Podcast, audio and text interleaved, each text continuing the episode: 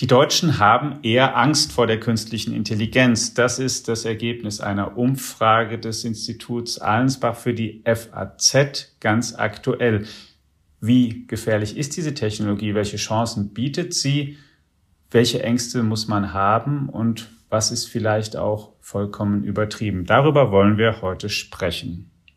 Und herzlich willkommen, liebe Hörerinnen und Hörer, zu einer neuen Ausgabe unseres FAZ Digitech Podcast. Mein Name ist Alexander Armbruster, ich bin Ressortleiter in unserer Wirtschaftsredaktion, moderiere mit Carsten Knob, wie immer im Stammteam, einem unserer Herausgeber. Hallo Carsten. Hallo Alex. Und als Gast haben wir uns eingeladen, Professor Dr. Philipp Slusalek, wissenschaftlicher Direktor am Deutschen Forschungszentrum für künstliche Intelligenz und Professor an der Universität des Saarlandes. Hallo lieber Philipp. Hallo Alexander, hallo Carsten, ich freue mich drauf.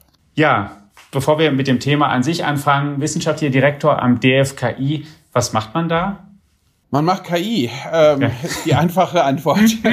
ähm, ja, es ist natürlich viel auch Managementaufgaben. Ich habe eine große Gruppe hier ähm, von insgesamt über 60 Leuten, die Forschung, KI-Forschung machen, tatsächlich von der Grundlagen Forschung, was man in der KI, die sich so schnell entwickelt, kaum noch auch von der angewandten Forschung und dem Transfer dann in die Industrie trennen kann. Äh, das ist ein ganz spannendes Thema, dass sich die, die ganze Szenario ändert, weil Sachen ganz, ganz schnell im Moment passieren. Äh, genau, dann bis hin zu den Projekten, die wir mit der Industrie machen. Wir haben ja am DFKI insgesamt, wir haben ja viele Standorte in Deutschland, über 550 Projekte äh, die wir hier managen. Ich bin der Standortleiter hier für Saarbrücken, geschäftsführender Direktor nennt es sich offiziell. Aber bin auch äh, sehr stark hier in die Uni eingebunden. Ich bin nebenher sozusagen auch Professor an der Universität.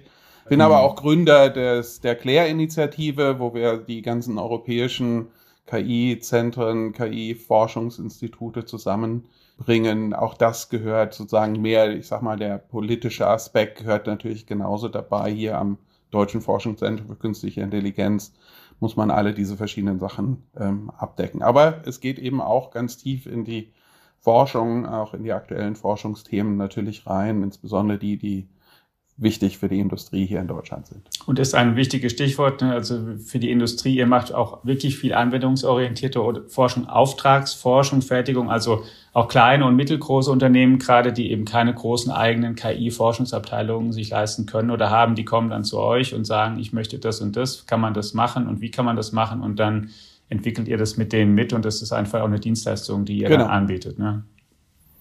Genau, und das ist immer wieder spannend, weil das nicht nur sozusagen ein Transfer von unserer Forschungsergebnissen hin zur Industrie ist, was sozusagen der Normalfall ist. Äh, das machen ja, machen ja auch viele, sondern wir arbeiten sehr, sehr eng mit den Industriepartnern auch zusammen, nehmen dann auch, arbeiten mit deren, auf deren Daten, mit deren Daten. Und das gibt immer wieder auch neue Impulse für die Forschung, weil sich da plötzlich ganz neue Fragestellungen eben herauskristallisieren, die bisher so noch nicht gut abgedeckt werden, wo wir dann auch, auch, auch neue Forschungsansätze dort entwickeln. Und das ist dieses Ping-Pong zwischen diesen beiden Richtungen macht immer wieder sehr viel Spaß. Du bist selbst spezialisiert in, also künstliche Intelligenz ist ja heute nicht mehr so eine ganz, ganz kleine Nische, sondern mittlerweile ein, ein sehr großer Bereich mit vielen Unterbereichen. Wie bist du denn selbst zu dem geworden, der du heute dort bist? Du bist ja eigentlich von Haus aus Physiker und du beschäftigst dich viel mit Computer Graphics vor allen Dingen. Das ist dein Spezialgebiet ne, innerhalb der KI. Ja, ja, korrekt. Ja, das ist, ist vielleicht ein bisschen ungewöhnliches äh, äh, Karriere. Ich habe also tatsächlich Physik studiert, bin allerdings schon gegen Ende meines Studiums in die Computergrafik rüber äh, gerutscht, wenn man so hm. will. Ähm, habe dann auch in der Computergrafik in Erlangen promoviert, war in war Visiting Assistant Professor in Stanford an der Universität und bin dann 99 hier nach Saarbrücken gekommen und bin offiziell auch Professor für Computergrafik hier ähm, und mache seit 2008 eben auch KI und die die KI ist das ist insofern sehr sehr spannend, weil wir mit den Methoden der Computergrafik, wo wir ja virtuelle Welten oder eben auch reale Welten äh, modellieren, animieren, synthetische Daten, Bilder generieren. Also man kennt es natürlich aus Computerspielen oder, oder Filmen und ähnliches. Das wenden wir aber eben nicht dafür an, sondern wir lernen Modelle über die Welt, also Fußgänger zum Beispiel, wie laufen die, wie bewegen die sich, äh, wie, wie verhalten die sich, äh, andere Aspekte jetzt Richtung zum Beispiel autonomes Fahren und können dann synthetisch die Daten generieren, die sonst äh, in, in der realen Welt nicht zur Verfügung stellen. Also so ein typisches Beispiel, ja. Kind läuft vors Auto, da haben wir Gott sei Dank nicht viele Daten, die wollen wir auch gar nicht generieren, sondern die würden wir halt synthetisch erzeugen, um dann die KI eben sicher zu machen und, und sicher zu sein, dass die Autos dort äh, äh, sich korrekt verhalten und, und alles möglich tun, um das, das Kind, das da vor das Auto laufen würde, tatsächlich zu schützen. Das ist so eine Verbindung. Das ist halt wirklich die Computergrafik in, in, in, in Reinstform kombiniert äh, mit der Informatik und das ist ein extrem spannendes Gebiet, wo sich auch gerade gerade jetzt ganz ganz spannende neue äh, Forschungsthemen äh, ergeben. Das heißt, du bist zur künstlichen Intelligenz gekommen, so wie Grafikchip-Hersteller Nvidia und AMD. Das kann man tatsächlich so sehen. Ich äh, war in meiner Karriere 2007, 2008 war ich tatsächlich äh, allerdings damals noch nicht mit KI, sondern Computergrafik, Realtime Raytracing. Da haben wir ganz wesentliche Arbeiten damals gemacht. Und damals hat Nvidia angefangen, Realtime Raytracing auf ihre Grafikkarten zu bauen. Da bin ich eingeladen, war Visiting Professor tatsächlich in, bei Nvidia. Mhm. Und das ist dann ein paar Jahre später, ist das ja dann äh, zu den Raytracing-Technologie, die heute in jeder Grafikkarte drin ist, geworden. Und von daher kenne ich also auch tatsächlich Nvidia und die Industrie. Ich habe hab, äh, fast neun Jahre lang das Intervisual Computing Institute hier geleitet, auch wieder auf der Grafikseite und habe davon eben auch sehr sehr gute Einblicke in was wie so auch sehr unterschiedliche Firmen wie Nvidia und Intel äh, sozusagen wie die ticken und äh, das ist, hilft mir natürlich auch beim, bei meiner Forschung immer wieder. Und, und das bringen wir jetzt eben zusammen mit, mit, der, mit der KI. Autoindustrie macht da sehr, sehr viel, aber uns mehr und mehr Industrie, in mehr und mehr Anwendungsfällen äh, wird das jetzt hochgradig relevant. Hm. Jetzt reden wir heute auch deswegen über KI, weil seit inzwischen einem, also mehr im Prinzip fast einem Dreivierteljahr ein regelrechter Hype ausgebrochen ist. Die, die Technologie hat ja immer mal wieder so Hoch- und Tiefphasen gehabt, wo sie mal mehr oder mal weniger im Interesse der Öffentlichkeit war. So interessiert wie heute sind die Leute zumindest ähm, meiner Erfahrung oder nach noch ja. nie gewesen. Das liegt daran, dass es ähm, vor allen Dingen ein, eine Benutzeroberfläche, ein Programm ChatGPT gibt, eben ein, ein Sprachsystem, das erstaunlich vielseitig Text generieren kann, was das amerikanische Unternehmen OpenAI mit der Hilfe von Microsoft konstruiert hat und rausgebracht hat und dann breit zugänglich gemacht hat. Und plötzlich haben ganz viele Menschen auf der Welt zum ersten Mal erfahren, was eigentlich diese KI kann.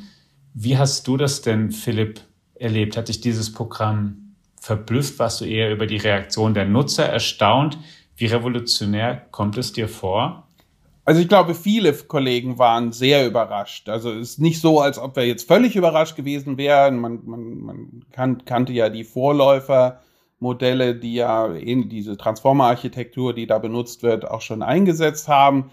Das war auch schon sehr spannend, was da ging. Aber durch diese Hochskalierung, indem ich viel, viel mehr Daten, ähm, natürlich mit viel viel mehr Rechenaufwand, viel größere KI-Modelle eingesetzt hat, ist, ist tatsächlich ein, ein qualitativ riesiger Sprung nochmal passiert. Und das hatte, glaube ich, in der Form die, die, die große Mehrheit der, der Forscher nicht auf dem Schirm. Ja? Man hat das vielleicht gehofft, dass das passieren würde, aber dass das wirklich so passiert, äh, ist, ist eine Sache die ersten Varianten davon waren ja dann explizit privat. Die wurden ja nicht der Öffentlichkeit zur Verfügung gestellt, weil man sozusagen noch das Gefühl hatte, das ist zu gefährlich. Ähm, und dann wurde, ging das aber auch das sehr, sehr schnell, äh, dass es dann als ChatGPT äh, öffentlich mehr oder weniger frei verfügbar gemacht wurde und damit natürlich plötzlich was ganz anderes passiert, weil dieses System eben nicht nur auf den Daten lernt, die es mit denen es mal gefüttert wurde, sondern jetzt massiv auch darüber lernt, wie Menschen, und das sind ja inzwischen viele Millionen, mit diesem System interagieren. Und das ist schon sehr spannend, was, äh, was äh, das KI-System aus viel, viel Text dort alles extrahieren kann. Da können wir vielleicht auch nochmal drüber, ein bisschen drüber reden, ja. Künstliche Intelligenz Da stecken ja zwei Begriffe drin, dass ChatGPT künstlich ist. Darüber gibt es keinen Dissens. Es ist eben konstruiert von IT-Ingenieuren. Ist es intelligent? Sind wir jetzt so weit, dass es intelligent ist als Computerprogramm? Also da streiten sich die Philosophen und viele andere drüber, was Intelligenz eigentlich wirklich ist. Ähm, und ich sage immer, menschliche Intelligenz ist, ist ein extrem breites Feld, ja, von mhm. emotionaler. Intelligenz, äh, Bewegung, Feinmotorik äh, bis hin zu, ich sag mal, mehr intellektuellen Aufgaben, aber auch sehr praktische Aspekte. Und, und das, was uns Menschen ausmacht, ist, dass wir eben nicht nur in einer kleiner, kleinem Aspekt davon intelligent sind, was immer das genau ist, sondern dass wir diese ganze Breite äh, tatsächlich abdecken. Eine Definition ist ja, dass ein knowing what to do if you don't know what to do, sagt man, sagt man ganz gerne. Also wie finde ich raus, was ich tun muss, wenn ich in einer völlig neuen Umgebung bin und eigentlich keine Ahnung habe. Aber das ist das, was, wo wir Menschen eben fantastisch gut drin sind, dass wir Erfahrungen auch aus völlig anderen Gebieten plötzlich einsetzen können, auch äh, und, und intelligente, einigermaßen smarte Entscheidungen treffen können. Und das will man irgendwie diesen KI-Systemen beibringen generell. Und hier haben wir jetzt halt Systeme, die aus massiven Mengen von Text äh, lernen.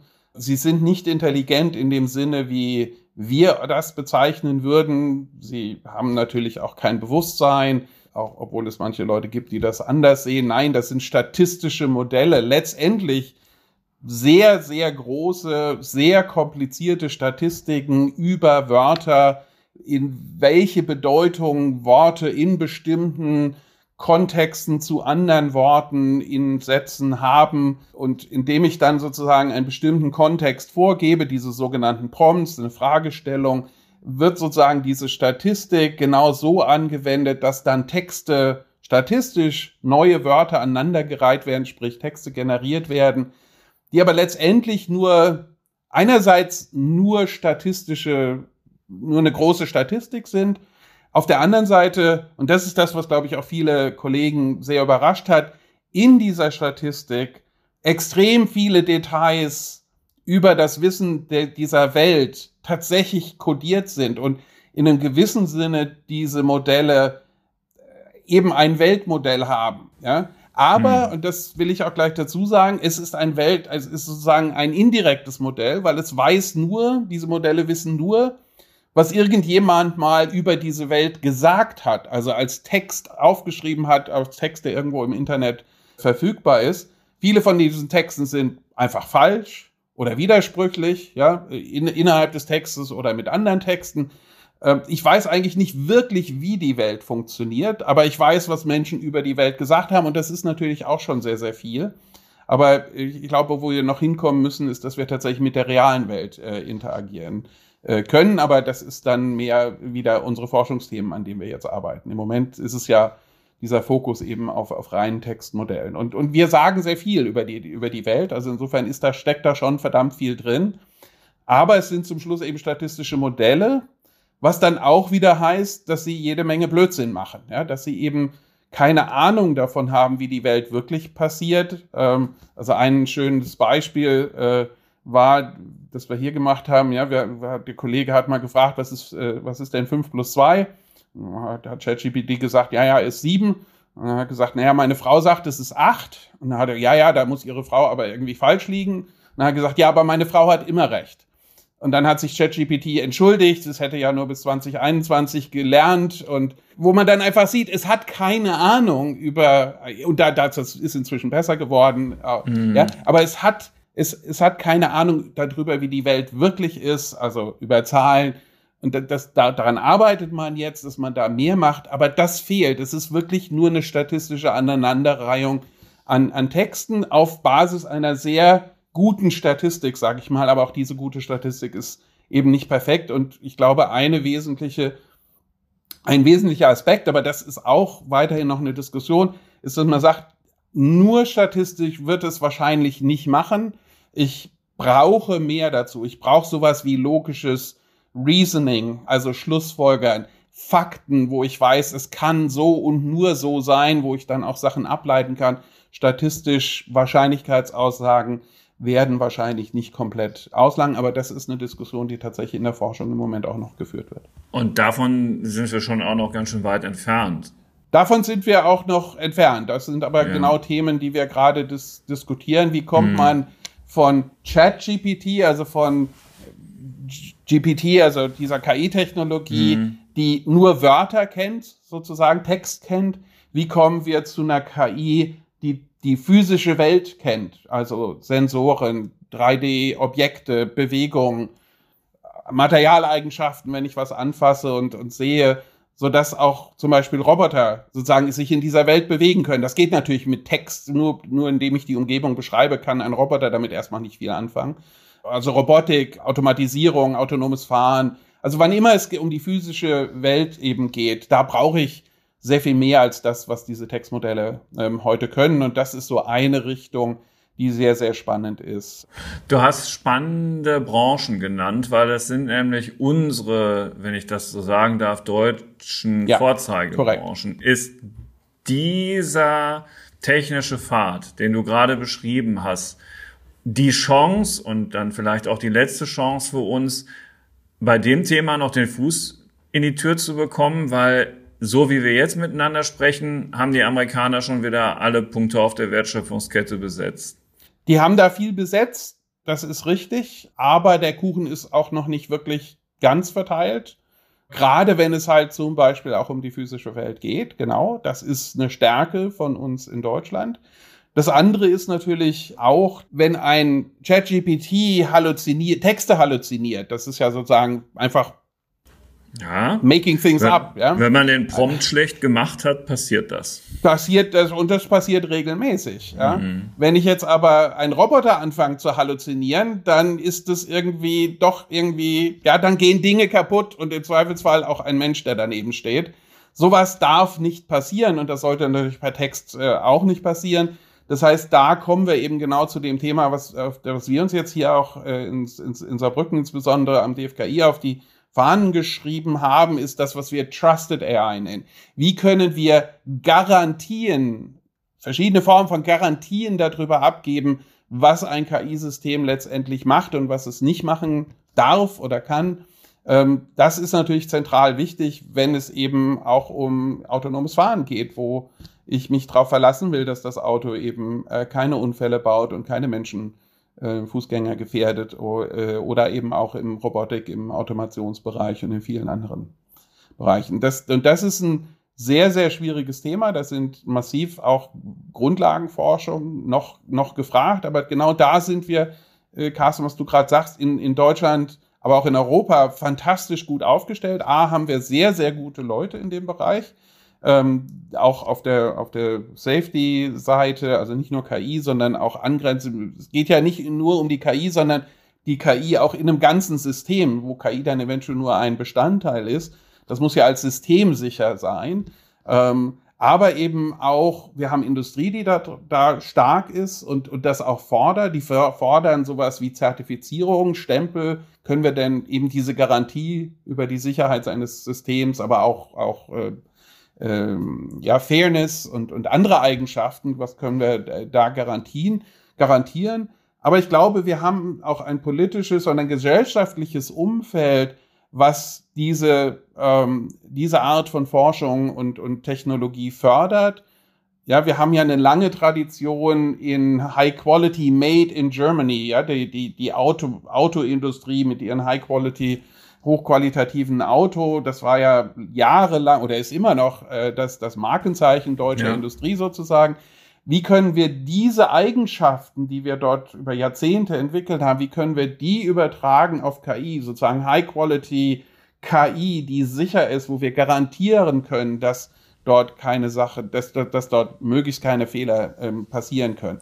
Da wollen wir nachher im Detail dann nochmal drauf eingehen, wie das funktioniert und mit der Initiative. Ich will noch einen, weil ich das ein sehr gutes ähm, ähm, Slogan fand, Philipp, das ist, glaube ich, von dir, wo du gesagt hast vorhin, ChatGPT ist das, was wir haben. Jetzt gerade Sprachsysteme von ChatGPT zu ActGTP, da wollen wir hinkommen, also KI, die sich bewegt und im Raum dann auch sich so verhält. Wenn man die Deutschen fragt, was das ähm, die Meinungsforscher von Ahlens, vom Institut für Demoskopie Ahlensbach im Auftrag der FAZ gemacht haben, dann kriegt man momentan ein eher ernüchterndes Bild, wenn man die Deutschen hier befragt. Mhm. In der aktuellen Umfrage sind die meisten tendenziell verunsichert oder, oder fürchten sich. Zum Beispiel wurden die Leute gefragt, also in repräsentativer Befragung, was ist ihnen hiervon sympathisch und konnten dann sagen, unsympathisch oder sympathisch und wurden einmal gefragt, Technik allgemein, da sagen dann 86 Prozent mhm. ist mir sympathisch, 8 Prozent unsympathisch, das Internet 83 Prozent sympathisch, 11 Prozent unsympathisch, dann wird Digitalisierung gefragt, sagen 66, zwei Drittel sagen ähm, sympathisch, mhm. äh, 23 Prozent unsympathisch, der Rest hat immer keine klare Meinung.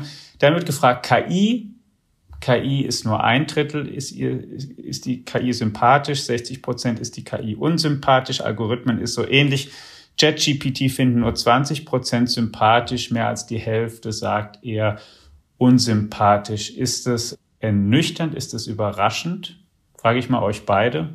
Carsten, wie du erst? Ja, also es ist nicht überraschend, weil die Zahlen, ähm, die ich mir heute natürlich auch genau angeguckt habe, für mich in allererster Linie zeigen, dass die breite Masse, und das ist überhaupt nicht despektierlich gemeint, das ist ganz normal, eigentlich noch keine Idee davon hat, äh, worum es eigentlich geht. Also Sie haben davon gehört, der Bekanntheitsgrad des Begriffs künstliche Intelligenz ist inzwischen sehr hoch, aber die, die, das Gefühl dafür, wie sehr sich das auch auf das eigene Leben auswirkt und wenn ja, welche Technologie und, und dass ganz viele davon beinahe jedermann im Alltag schon umgeben, wenn es jetzt um, um ähm, Spracheingaben geht oder Routenführungen oder im, im Auto alles Mögliche, was ja jetzt auch schon das, das Gefühl oder im, im Mobiltelefon ganz viele Dinge eingebaut sind, das man ja täglich nutzt. Das, das, ist, das ist alles noch nicht so richtig im Bewusstsein und deswegen fallen diese Antworten dann auch so suchend aus. Und das überrascht mich nicht. Und mich überrascht auch nicht, dass die Deutschen natürlich in so einer Umfrage zumal dann gerne auch ähm, Angst bis Respekt davor äußern, weil das ist ja eine typisch deutsche Grundhaltung bei solchen Sachen, die im Übrigen manchmal zwar hinderlich, aber auch nicht immer völlig verkehrt ist. Ich, ich hätte es, glaube ich, nicht viel besser sagen können. Ich bin auf der gleichen Seite. Das stelle ich auch immer wieder fest. Ich halte ja doch öfters auch, auch öffentliche Vorträge dass die, was KI ist, ist vielen nicht klar, obwohl sie es eigentlich fast schon täglich äh, auf ihren Handys und wo auch immer einsetzen, aber gar nicht wissen, dass das KI dahinter steckt. Und, und dass es ja auch in vielen Fällen äh, sehr viele Vorteile bietet. Ja, das ist diese Verbindung zwischen welche Dienste benutze ich denn, wo KI irgendwo dahinter steckt und, und äh, das dann wirklich mit KI zu verbinden, das ist oft nicht da.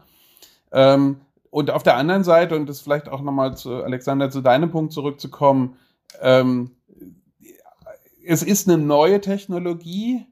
Man kennt sie dann oft aus den Hollywood-Blockbustern, ja, wir kennen die alle, Terminator, und die KI übernimmt die Weltherrschaft und rottet die Menschen aus. Ähm, und wenn dann jetzt auch noch Firmen kommen und äh, ja, die, die, die genau diese Technologie herstellen und darüber reden, dass die demnächst die Menschheit ausrotten würden, dann werden genau diese Stereotypen, die wir ja alle auch kennen aus den Hollywood-Filmen, die werden extrem verstärkt. Insofern bin ich überhaupt nicht überrascht. Genau. Spannend war ja auch Minority Report mit dieser Pre-Crime-Vorhersage und mhm, so. Genau, genau. Das erinnert ja an Parent hier sehr stark. Genau, diese mhm. Überwachung und, und, viele andere Aspekte. Also insofern absolut. Und insofern finde ich es auch extrem wichtig, dass jetzt Europa den AI Act macht. Da kann man über Details sicherlich reden, ob da ein bisschen mehr, ein bisschen weniger und wo auch immer.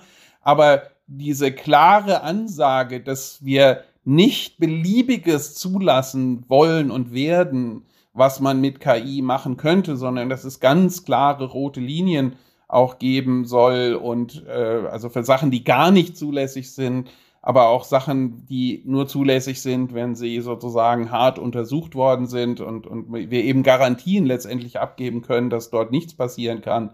Ähm, das ist, glaube ich, ein ganz, ganz wichtiger Faktor, dieses Vertrauen in diese neue Technologie, die die, die meisten eben nicht kennen.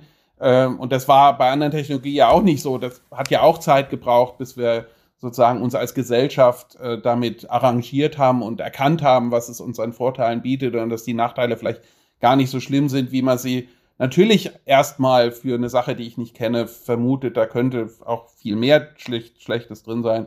Ähm, also das wird einfach eine Zeit brauchen. Das ist aber eine Menge Kommunikation, die da notwendig ist und eben dieses Vertrauen aufzubauen, diese Garantien tatsächlich abgeben zu können. Das ist nämlich das andere Punkt. Ist es Wir denn hilfreich, um es nochmal kurz einzuhaken, in dem Fall, wenn es um Panikmache geht, wenn dann auch hochdekorierte Forscher die Turing Awards gewonnen haben zum Beispiel oder weltbekannte Unternehmer wie Elon Musk, wenn die dann in Aufrufen mitunter ähm, KI, die Gefahr von KI mit Nuklearwaffen gleichsetzen oder mit solchen. Das ist doch Werbung. Ja, es ist, äh, äh, na, natürlich hilft es überhaupt nicht. Und es ist, äh, ein Kollege hat das mal, ähm, berühmter Kollege hat das mal verglichen mit sich Gedanken über die Überbevölkerung auf Mars zu machen wenn wir noch nicht mal dahin gekommen sind. Ja, natürlich, wenn wir mal auf dem Mars sind, dann könnte es irgendwann mal auch Probleme mit der Überbevölkerung geben. Ähm, aber das ist nicht unser Problem. Ja, ja, wir, es kann dort Probleme geben. Ja, wir sollten uns jetzt darüber unterhalten. Auf jeden Fall, das tun wir auch. Äh, das tun viele und das sollten wir auch als Gesellschaft tun. Aber das sind nicht die Probleme, mit denen wir hier jetzt und heute die, äh, aktiv werden müssen, weil es ist ja nicht so, als ob das eine Technologie ist, die demnächst kommt, sondern wir haben die jetzt hier und heute, wird, wird die eingesetzt und wir müssen damit um, vor allem erstmal damit umgehen, dass dieser Einsatz, der hier jetzt und heute schon passiert, dass wir den eingrenzen, weil auch ein ChatGPT äh, oder ein GPT-4, die ja schon angewendet werden, die von Microsoft in den Markt gepusht werden, die jeder demnächst in, in, in Word und äh, in Office hm. äh, zur hm. Verfügung haben wird, dass wir dort die negativen Auswirkungen, die das haben kann, ähm, einschränken, technisch einschränken, regulatorisch einschränken und, und viele, viele andere Aspekte, äh, gerade was, was dann auch äh, Hate Speech angeht, was viel, viele andere Aspekte angeht, ja, die, die Fake News und alles, was dazugehört. Sie haben keine Sorge davor, äh, du, entschuldige bitte, hast keine Sorge davor, dass äh, wieder das passiert wie schon so oft, äh, Amerika innoviert, China kopiert, ähm, Europa reguliert. Das ist tatsächlich, und das werfen wir auch der, der EU ähm, äh, aktuell vor. Also von Claire haben wir gerade ähm, eine klare Aussage gemacht, dass der, die EU-Kommission sich eben nicht nur auf die Regulierung konzentrieren soll. Die ist wichtig, die sollten wir vorantreiben. Absolut. Das gehört auch zu unseren europäischen Werten, dass wir sagen, nicht alles ist einfach zulässig, da muss man Grenzen ziehen. Absolut.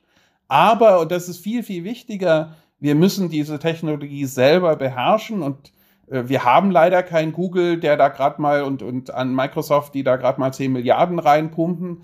Ähm, das wollen wir vielleicht, äh, oder ich würde sagen, das wollen wir nicht. Wir wollen auch nicht, dass diese Technologie nur privaten Firmen gehört. Es gibt ein wunderschönes Beispiel. Damals, vielleicht erinnern sich äh, die Leute auch dran, als es damals um die Sequenzierung des menschlichen Genoms äh, ging dann war das, hat das eine, eine Privatfirma vorangetrieben. Und damals hat die Welt, auch die US-Regierung damals vor allem, gesagt, nein, das können wir nicht machen. Wir müssen ein, auch eine öffentlich zugängliche Variante davon. Damals wurde viel Geld reingepumpt, um sozusagen auch eine öffentlich zugängliche äh, menschliches Genom haben, äh, haben zu können. Und wenn ich mir jetzt überlege, was, wie wichtig ein menschliches Genom ist, ist sicherlich wichtig. Aber ich würde mal sagen, die KI-Technologie, die wirklich sozusagen unser tägliches Leben, die Wirtschaft und auch gesellschaftlich äh, viel, viel wichtiger ist, da brauchen wir das auch. Wir können das nicht äh, nur den Firmen überlassen, insbesondere nicht nur amerikanischen Firmen, ja. dass wir dann nur noch die Nutzer sind und die ganz und, und unsere technische Souveränität, unsere digitale Souveränität komplett abgeben. Es ist jetzt schon so, dass Firmen, die das nutzen wollen, und man kann es super gut für viele Anwendungen nutzen, die müssen jetzt schon ihre Daten nach USA übertragen. Ja? Ähm, und das wollen wir, glaube ich, nicht. Und da müssen wir auch dagegen treten. Das heißt aber auch, hier muss ein massives Investment in diese KI-Technologie tatsächlich stattfinden, weil wir zum Beispiel noch nicht mal die Computer haben, um diese großen Modelle hier in Europa, in Deutschland überhaupt rechnen zu können. Und das ist ein unser großes Anliegen als DFKI, aber auch der ganzen KI-Community, dass wir da endlich mal äh, vorankommen, weil wir sonst tatsächlich den Anschluss komplett verlieren. Ja, also beim, beim Geld werden wir gegen die Amerikaner natürlich nie anstinken können, weil deren Kapitalmarkt einfach enteilt ist. Da sind ja vor Jahrzehnten Weichen falsch gestellt worden und trotzdem kann man an der Stelle, die du eben erwähnt hast, natürlich schon mit den Mitteln, die wir auch noch haben, ganz gewiss schneller besser werden. Ja. Genau, also es geht gerade im Forschungsumfeld nicht nur um Geld. Ja? Also viele Leute wollen einfach, ich sag mal so, die Welt verändern. Und dazu bieten wir ihnen äh, viel zu wenig Gelegenheiten. Wir sind hier in Europa, in Deutschland sehr, sehr gut sozusagen mit der Gießkanne viel, viel inkrementelle Forschung, viel kleine Verbesserungen überall zu machen, was wir wirklich, was uns fehlt, ist, was ich gerne nenne, den Ball nach vorne schmeißen, ganz weit nach vorne und sagen, da wollen wir hin, in fünf Jahren wollen wir das können und jetzt bitte mal sozusagen, ja, der eine läuft mehr rechts rum, der andere mehr links rum, der eine hüpft, der, der andere kriecht, der andere sprintet, mhm. wie auch immer, mit verschiedenen Techniken kommen wir dahin, wir kombinieren die Sachen miteinander. Diese, diese Spirit, die man auch bei, bei Google und vielen anderen amerikanischen Firmen, der fehlt hier weitestgehend. Wir versuchen das hier am DFKI und dann andere Kollegen auch. Aber sozusagen als gemeinschaftliche Arbeit auch hier in Europa und in Deutschland gibt es das nicht. Das ist, glaube ich, auch eine politische Frage. Und dann, ja, Geld ist schon auch wichtig, gerade um die Leute überhaupt bezahlen zu können. Aber wir müssen jetzt nicht die Gehälter von Google zahlen. Ähm, es geht viel den Leuten drum, einfach dabei zu sein und ich sag mal, die Welt eben verändern zu können, zum Guten verändern zu können. Das ist der wichtige andere Punkt dort. Wo müssen wir den Ball denn hinschießen und in fünf Jahren dann wo sein in der KI? Naja, genau diesen, diesen Punkt, den ich vorhin schon erwähnt habe. Wie können wir äh, Trusted KI, also gerne Garantien für KI, nicht nur für Texte, sondern eben auch äh, KI, die die Welt versteht, die die physische Welt versteht. Wie können wir das machen? Ich glaube, das sind ganz, ganz viele Fra spannende Fragestellungen. Wir müssen nicht immer die Welt neu lernen. Wir kennen Bewegungsgleichung, wir kennen viele explizite Modelle, die wir gar nicht neu lernen müssen. Die können wir kombinieren. Da gibt es sehr, haben wir jetzt hier in Saarbrücken gerade einen DFG-Graduiertenkolleg zu dem Bereich also da gibt es noch äh, viel, was wir äh, machen wollen und können. Und das wäre genauso eine Herausforderung, wo sich, glaube ich, viele Leute dahinter scharen würden. Aber da gibt es natürlich auch noch andere Themen, die spannend sind. Eine Initiative heißt Certain, die ihr auf den Weg bringen wollt, um das Thema zu forcieren. Was verbirgt sich dahinter? Das wollt ihr ja nicht alleine machen. Genau, das ist im Moment eine kommt so aus, den, äh, aus dem Claire-Kontext, also die, diese europäische ähm, KI-Verband, den wir vor ein paar Jahren gegründet haben, diese Idee auch sozusagen die Europa zusammenzubringen. Das nennt sich jetzt CETAINS, Center for European Research uh, on Trusted AI, genau dieses Garantien für KI-Systeme.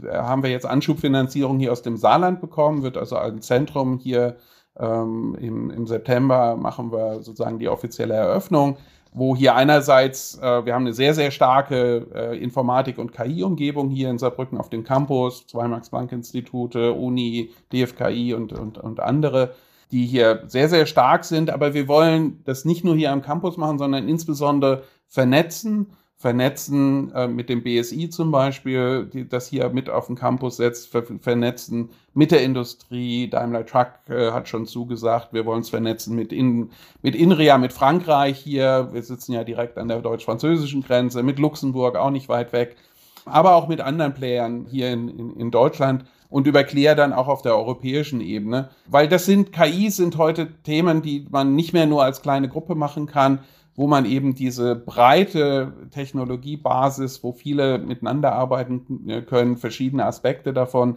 angehen können äh, und damit auch so ein bisschen das, was die Physiker, da kommt so ein bisschen die, die, die Motivation her, was die Physiker mit dem CERN aufgebaut haben, also mhm. der, dem großen Particle Accelerator bei Genf, der ein europäisches äh, Zentralprojekt war und heute weltweit ähm, heraussticht vielleicht können wir sozusagen einen kleinen Schritt äh, in diese Richtung machen, nämlich die Physiker sind verdammt gut da drin, ihre Forschung zu gemeinsam äh, zu platzieren, gemeinsam rauszuarbeiten, was sind denn die nächsten Herausforderungen, die wir dort mit dann auch teilweise viel Geld angehen können. Ich glaube, da können wir viel von den Physikern an dieser Stelle ähm, lernen und da machen wir halt hier im Saarland mit aber vielen anderen, mit auch den Kollegen hier am DFKI an anderen Standorten, machen wir da jetzt einen ersten Schritt in dieser Richtung und äh, würden uns natürlich freuen, wenn viele andere dort auch äh, hier in Deutschland, aber vielleicht auch äh, in Europa mitmachen würden. Und das, die, die,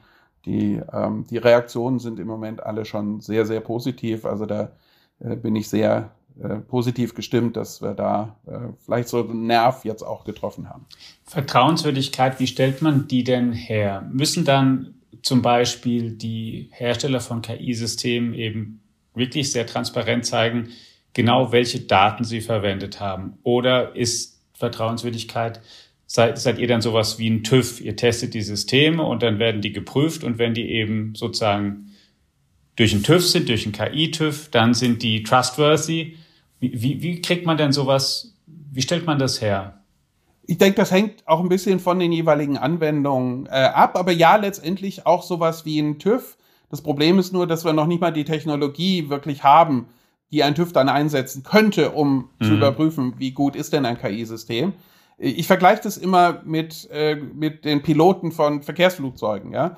Denen vertrauen wir ja auch nicht einfach und sagen, naja, die haben mal eine Ausbildung gemacht und dann fliegen sie jetzt halt, sondern die schicken wir regelmäßig in den Flugsimulator, um damit dort getestet wird, wie gut können die mit Notsituationen, ja, Turbine fällt aus oder keine Ahnung, äh, wie können sie mit solchen Notsituationen umgehen? können wir garantieren, soweit das halt te menschlich technisch möglich ist, dass diese Systeme sich in äh, gefährlichen Situationen korrekt verhalten. Ja, Kind läuft vors Auto, viele, ja. viele andere. Und, und, sie werden permanent von der Flugsicherung überwacht. Das kommt auch noch dazu. Auch, ja. auch das, ja. ja. Es wird gemonitort, viele an. Ich glaube, das ist natürlich hier ein Mensch, da kann man das nur zu einem bestimmten Grad machen. Hier reden wir über Maschinen, die wir natürlich sehr viel besser und unproblematisch überwachen können, wo wir solche Tests auch, äh, das machen wir tatsächlich, also wir, wir bauen Simulatoren, wo wir Flugsimulatoren für oder KI-Simulatoren sozusagen, wo wir dann ein Auto,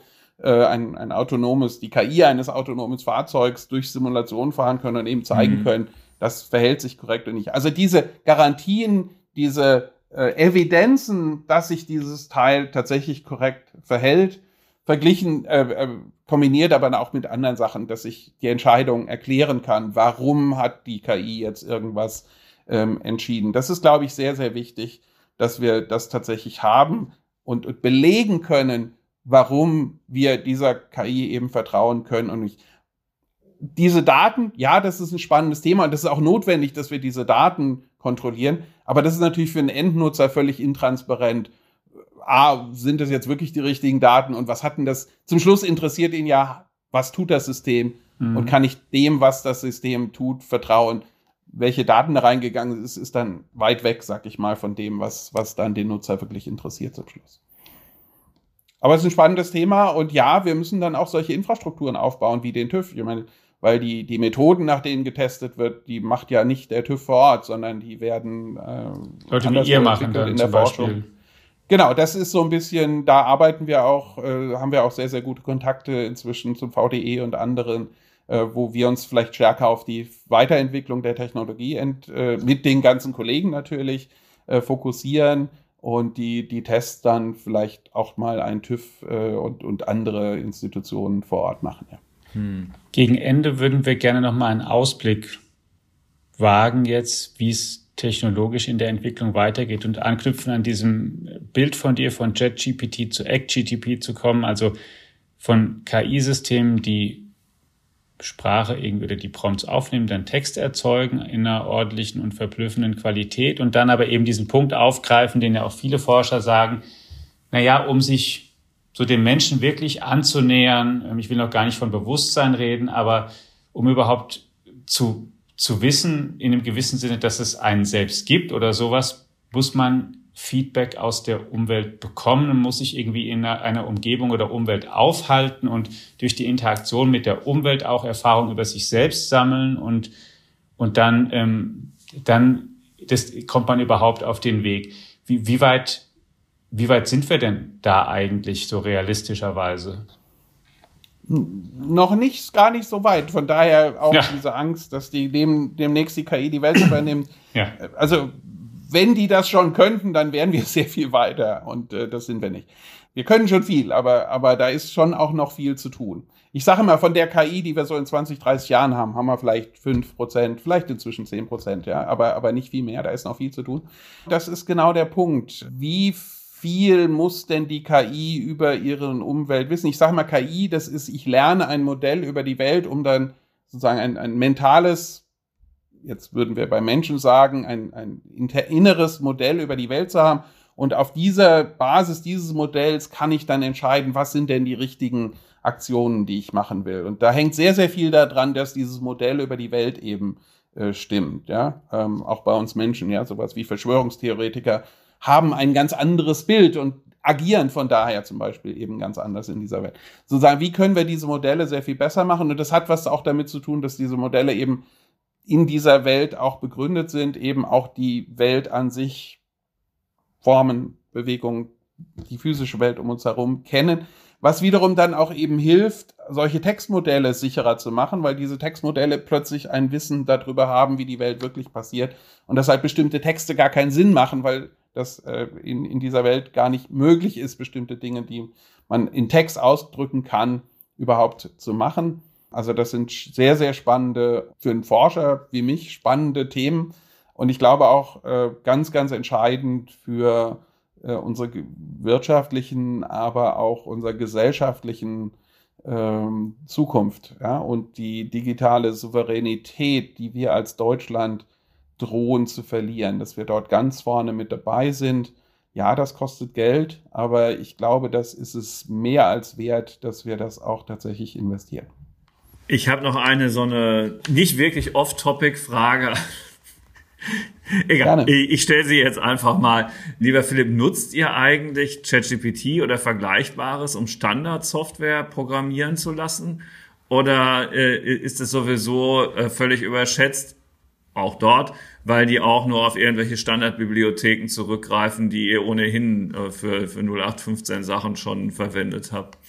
Also machen einzelne Kollegen auch. Wir haben es auch tatsächlich schon mal auch benutzt, um zu gucken, was gibt's denn? Weil das hm. ist ja hm. das Spannende. Die, die ChatGPT hat, ich sag mal, alles an Texten gelesen, was es da gibt, nicht alles. das kann man gar nicht Wesentlicher selber. Teil. Naja, und dann kann man das auch nachfragen, ja. was hat denn jemand über bestimmte Themen geschrieben? Ja, äh, da muss ich nicht in der Suchmaschine gehen, sondern kriegt das. Ja. Dann muss man das sehr, sehr genau kontrollieren, weil da auch jede Menge Mist immer wieder mit dabei ist. Auch beim also, Programmieren. Das mhm. ist, und das ist so eine Diskussion auch heute, sozusagen, ja, ich krieg den, den, den, das Programm von ChatGPT geschrieben und ja, das machen ein paar Kollegen. Aber ich muss dann sehr genau hinschauen, ob das und, und wie viel ich dann zum Schluss wirklich gewinne, muss man wirklich, also man wird was gewinnen, aber man muss dann ja. immer noch kontrollieren. Also diese KI, es ist wie beim autonomen Fahren. Ohne den Sicherheitsfahrer, der, der sozusagen immer wieder auch guckt, dort. ob der auch hm. keinen Mist baut, äh, geht's nicht. Und das ist auch etliches an Aufwand nach wie vor. Also man an einer vollautomatischen autonomen Fahren und autonomen Textgenerierung da sind wir noch nicht. Da ist schon noch ein guter, guter Schritt zu tun, dass wir wirklich sicher sind, dass diese KI das tut, was wir wollen. Da müssen wir noch viel tun.